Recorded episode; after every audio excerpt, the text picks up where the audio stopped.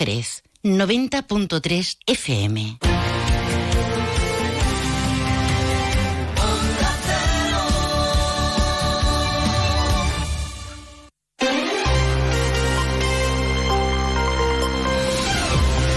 Más de uno Jerez. Juan Ignacio López, Onda Cero. Hola, muy buenas tardes. Es el tiempo de la información en más de uno Jerez. Noticias. El ayuntamiento estudia modificar la ordenanza municipal que regule la feria del caballo. No descartan separar las casetas tradicionales de las conocidas como casetas discoteca. Incorporarán a AENA y a Renfe a la mesa del turismo. Será el próximo día 27, precisamente Día del Turismo. Es miércoles es 13 de septiembre. A, a esta hora en Jerez brilla el sol, tenemos cielo despejado y la temperatura alcanza ya los 29 grados. Hay otras noticias de interés que les contamos en titulares. Regresan esta tarde los bomberos de la provincia desplazados a Marruecos para colaborar en la búsqueda de posibles supervivientes. Las difíciles condiciones del terreno, la, inaccesibilidad a las zonas afectadas y las construcciones de adobe y barro han impedido que los grupos internacionales hayan conseguido rescatar a alguien con vida. Más de 620.000 pasajeros pasaron por el aeropuerto de Jerez hasta el mes de agosto, creciendo así en casi un 3,5%. El tráfico doméstico ha sido especialmente dinámico en los ocho primeros meses del año, con un repunte superior al 16,5% en la cifra de viajeros. Las conexiones internacionales movieron más de 224.000 usuarios. Por cierto, Ayuntamiento y Renfe comienzan a trabajar en un acuerdo para incentivar la promoción turística y comercial del destino Jerez. En principio, ha tenido lugar una reunión en busca de una alianza que ofrezca más facilidades y más información a los viajeros.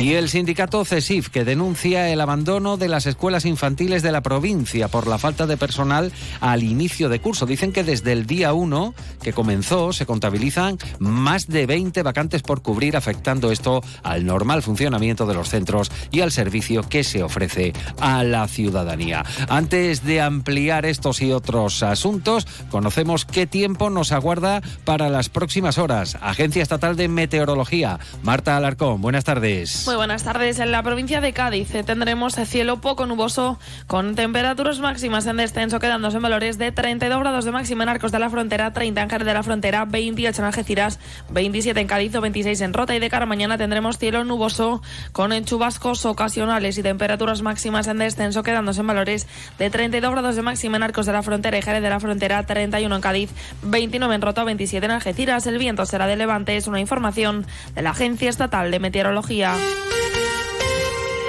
En estudio, la propuesta trasladada por los caseteros tradicionales de la Feria del Caballo al gobierno municipal para que éstas se separen del resto, ocupando un espacio prioritario en las calles principales del González Ontoria. Hablamos de segregarlas de lo que se conoce como casetas discoteca. El pasado mes de mayo se pronunciaba en este sentido la Asociación de Casetas Tradicionales, como lo han hecho otros colectivos feria tras feria. El principal problema describían las casetas discoteca, los botellones en la Rosaleda o los jardines del bosque que se transforma, dicen, en urinarios o zonas marginales. Escuchan a Álvaro López de Carrizosa, portavoz de esta asociación. Han proliferado las casetas discotecas en todas las calles, incluidas en el Real de la Feria, a todas horas, desde las 3, 4 de la tarde, iban a sancionar, me decían que iban allí a parar la música, pero no han hecho absolutamente nada de lo que creíamos que iban a hacer.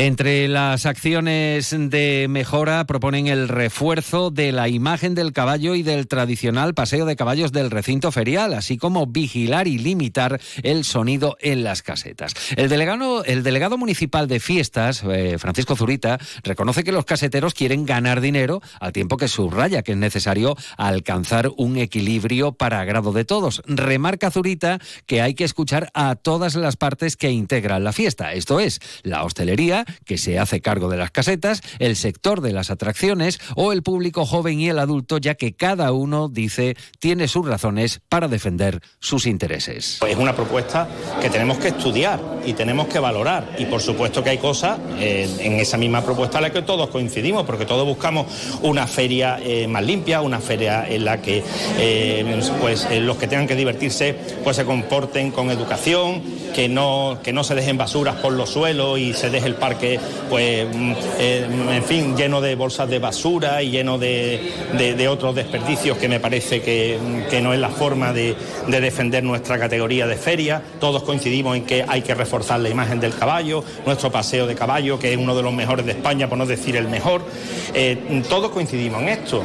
El gobierno local no descarta modificar la ordenanza municipal sobre la feria, algo que reclamaba la Asociación de Casetas Tradicionales recién acabada la feria de este año 2023. Entre otros puntos se referían al reiterado incumplimiento en la norma de etiqueta e indumentaria en el paseo de caballos. Recuperar y no perder más la esencia y la idiosincrasia de la feria del caballo. Creo que la feria de Jerez tiene una categoría y un señorío que está perdiendo a pasos agigantados. Nosotros no tenemos muy claro qué feria queremos.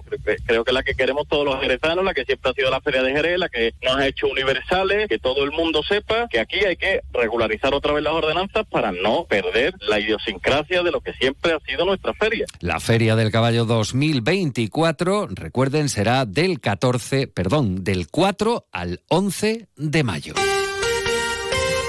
Una de la tarde y 41 minutos. En materia de comunicaciones, les contamos que creció el tráfico en el aeropuerto de Jerez. La Parra cerró los ocho primeros meses del año con eh, casi 622.000 pasajeros. Esto supone un crecimiento del 3,5% respecto al mismo periodo del año anterior. Esta evolución obedeció en buena medida, apuntan desde AENA, al dinamismo que mostró el tráfico nacional. El grueso de pasajeros contabilizados viajó en conexiones comerciales. Y especialmente notable el comportamiento del mercado doméstico. Creció en 16 puntos y medio en comparación con el periodo de enero a agosto de 2022. La aportación del mes de agosto al balance de tráfico acumulado en estos ocho meses, o sea, el número de pasajeros que eh, aterrizaron o despegaron en el aeropuerto de Jerez fue de 98.648. Y ahora las miras están puestas en la temporada de invierno porque a partir de octubre, como destaca el director del aeropuerto de Jerez, Iván Rodríguez,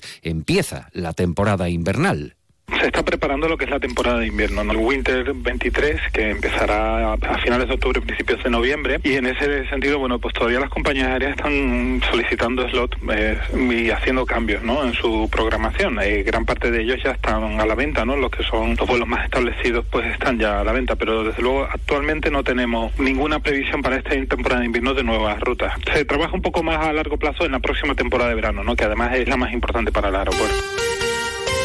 También en materia turística, reunión del ayuntamiento con Renfe. Según informa el gobierno local, el objetivo del encuentro es trabajar en la firma de un convenio orientado a la promoción turística y comercial del destino Jerez. La alcaldesa María José García Pelayo ha señalado que, al igual que Renfe, AENA se van a incorporar a la mesa del turismo. La sesión tendrá lugar el próximo día 27, precisamente fecha en la que se celebra el Día del Turismo que por parte de Renfe hay una voluntad colaboradora muy importante. Lo que es verdad que con Renfe el paso que se ha dado, que creo que ya es fundamental, es eh, trabajar para la promoción de nuestra ciudad. Renfe se va a incorporar a la mesa del turismo, se va a incorporar Renfe igual que se va a incorporar a ENA. Creo que es importante porque incorporamos a las políticas de turismo de nuestra ciudad eh, a los grandes eh, gestores de las principales infraestructuras como son nuestro aeropuerto y nuestra estación de trenes. Una de la tarde y 44 minutos escuchan más de uno Jerez Noticias en Onda Cero. El equipo de rescate del Consorcio Provincial eh, de Bomberos desplazado a Marruecos para ayudar en las labores de rescate de personas por el terremoto ya está regresando hacia España después de varios días de búsqueda en la zona sur, donde no se han localizado personas con vida entre los escombros. Desde el consorcio de bomberos esperan eh, que el equipo llegue esta misma tarde, una vez desactivada la búsqueda de personas que pudieran seguir sepultadas con vida en el país vecino. De esta manera, gran parte de los equipos desplazados desde España también han empezado a volver tras un gran esfuerzo y trabajo que tristemente no ha conseguido sacar a nadie, así lo subrayan desde el consorcio provincial eh, de Bomberos. En su camino de vuelta hacia Marrakech, el equipo gaditano desplazado ha seguido así y todo, eh, buscando rastros de vida en las distintas eh, villas eh, que se han ido encontrando en su camino de regreso, aunque sin éxito. Informan de que las difíciles condiciones del terreno, la inaccesibilidad a las zonas afectadas y la calidad de las construcciones de adobe y barro, pues han hecho que pocas personas hayan conseguido sobrevivir bajo los escombros. Eso derivado en que los grupos internacionales no hayan conseguido rescatar a nadie. Por cierto, que Onda Cero y el grupo A3 Media, junto con seis ONG internacionales, hemos activado el comité de emergencia para ayudar a los afectados por el terremoto en Marrakech. Miles de personas, eh, se lo estamos contando, han perdido la vida. Decenas de miles se han quedado sin casa y sin recursos. Haz tu aportación llamando al 900 595 216. Te lo repito más despacio, 900 595 216 o entrando en la web comiteemergencia.org. Juntos salvamos más vidas. Una de la tarde y 46 minutos. Abordamos la crónica laboral. Estamos en el inicio del curso 2023-2024 y continúan las reivindicaciones, los problemas, las quejas. En este caso llegan desde el sindicato CESIF Cádiz, que denuncia que las escuelas infantiles públicas de 0 a 3 años en la provincia de Cádiz están sufriendo el abandono y pasividad por parte de la Junta de Andalucía. Aseguran que hay más de 20 vacantes sin cubrir desde que comenzó el curso. Detallan desde CESIF que siguen faltando educadores y educadoras, técnicos en educación infantil y personal de mantenimiento o de cocina. Explican que esta situación está ocasionando graves trastornos al normal funcionamiento de los centros y, en consecuencia, perjudicando a las familias que hacen uso de estas escuelas. Escuchan a Juan Andrés Romero, es delegado de CESIF en la provincia de Cádiz. Según los datos que tenemos, hay más de 20 vacantes sin cubrir en escuelas de Jerez, La Línea, Cádiz, Los Barrios y otros municipios de la provincia. Entendemos que el problema pues, viene motivado por la paralización del sistema informático de recursos humanos. Sin embargo, desde el sindicato CESI creemos que la Junta debe poner más interés en arreglar esta situación, que perjudica tanto al personal disponible como a las familias usuarias de estos centros. Desde CESIF indican que esta situación salpica a la Escuela Infantil Primavera, aquí en Jerez, donde faltan dos personas de limpieza, en la Escuela Infantil San Carlos, una persona mientras que en la Virgen del Valle falta un técnico de educación infantil. También esto atañe a otras localidades, los barrios, la línea, San Fernando, Puerto Serrano, Arco, San Roque o eh, Sanlúcar. Cambiamos de asunto una de la tarde y 47 minutos para contarles que eh, la Junta de Gobierno local aquí en Jerez ha aprobado la adjudicación a la empresa Arquitectura Prefabricada y Modular Sociedad Limitada el proyecto de mejora del Parque Scout para el fomento del uso infantil y de elementos lúdicos. La actuación tiene un importe de 116.417 euros que están financiados en el marco del Plan de Recuperación, Transformación y Resiliencia Next Generation. Y presencias políticas en Jerez. El secretario general del Partido Popular en Andalucía, Antonio Repullo, ha participado en Jerez en el comité de dirección del PP.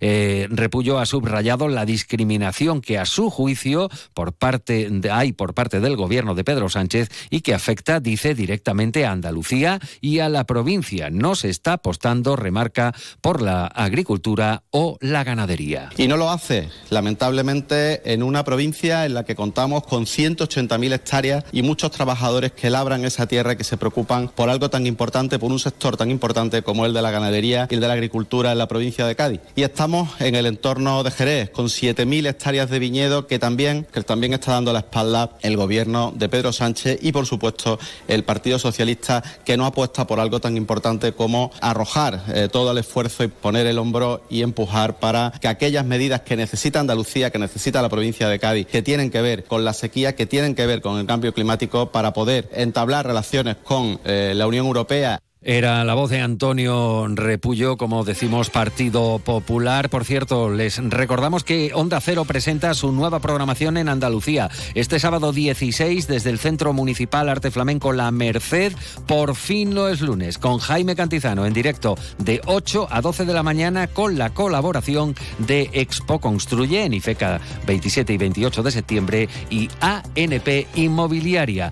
Continúa la información en Onda Cero, en la realización técnica estado Pepe García.